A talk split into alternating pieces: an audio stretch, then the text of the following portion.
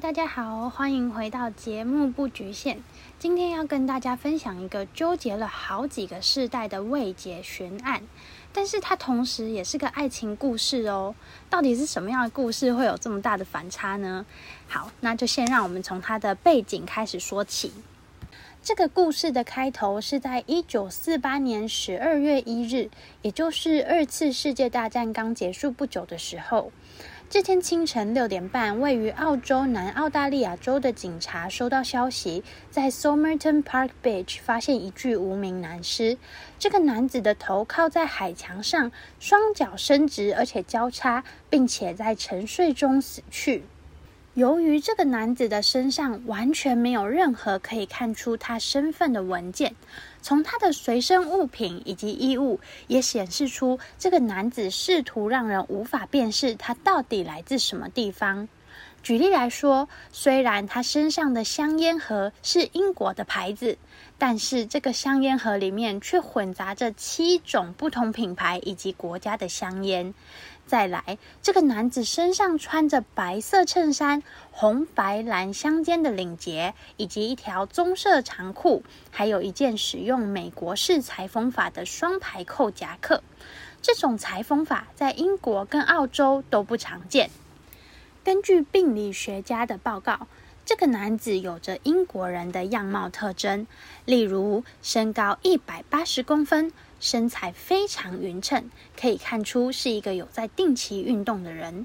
但是从他的手和指甲的状态，却显示出这个人并非从事体力劳动的工人。最特别的是他的脚掌，在大拇指和小指之间形成一个楔形，这暗示了这个男子可能是个舞者，多年来从事芭蕾舞的表演。一九四五年，二战结束之后。取而代之的是以美国为首的自由世界与以苏联为首的共产世界之间的冷战。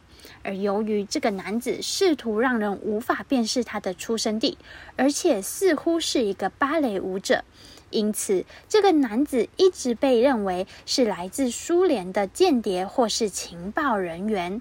同时，在阿德莱德周遭刚好有澳洲军队的研究设施以及国家安全相关组织，所以这个男子是间谍的说法不胫而走。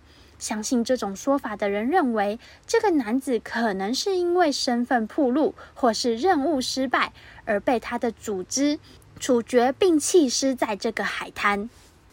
听到这里，大家有没有觉得这个故事可以说是悬案？但是好像跟爱情一点关联都没有诶，大家不要着急，因为到了一九四九年，也就是无名男尸被发现的隔一年，有一个新的市政被发现了。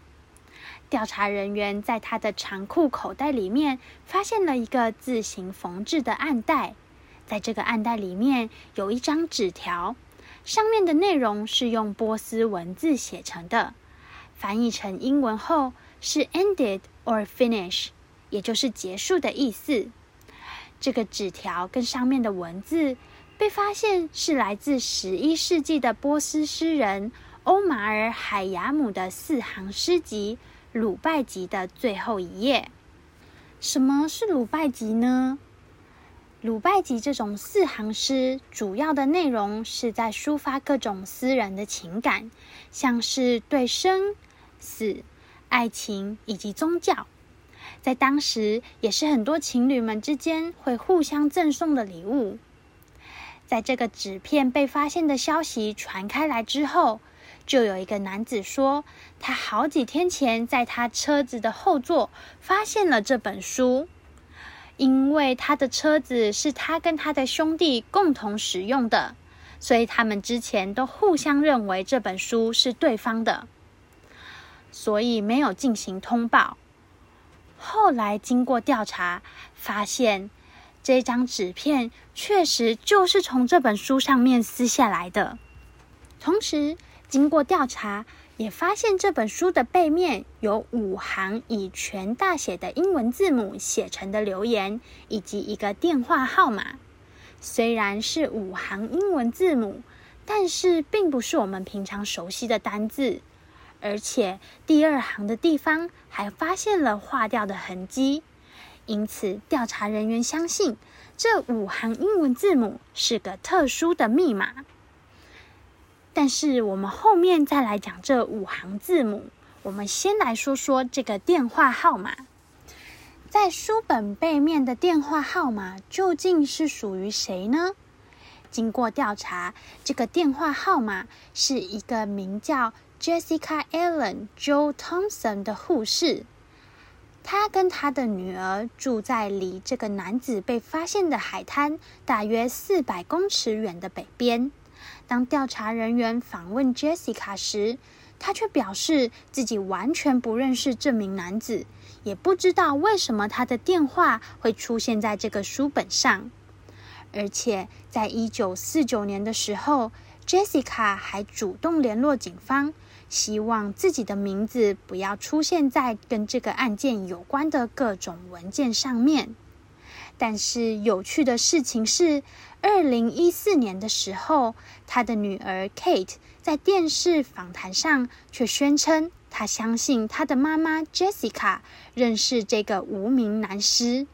今天的故事就先进行到这边。究竟这个 Jessica 和这位无名男尸是什么样的关系？鲁拜吉背后的五行神秘讯息又暗示着什么呢？为什么 Kate 会觉得他的妈妈 Jessica 认识这个男子？而这个男子究竟是谁呢？在下一回的故事中。我们会继续跟大家分享，并且解答。非常感谢听到最后一刻的你。节目不局限，我们下次见喽，拜拜。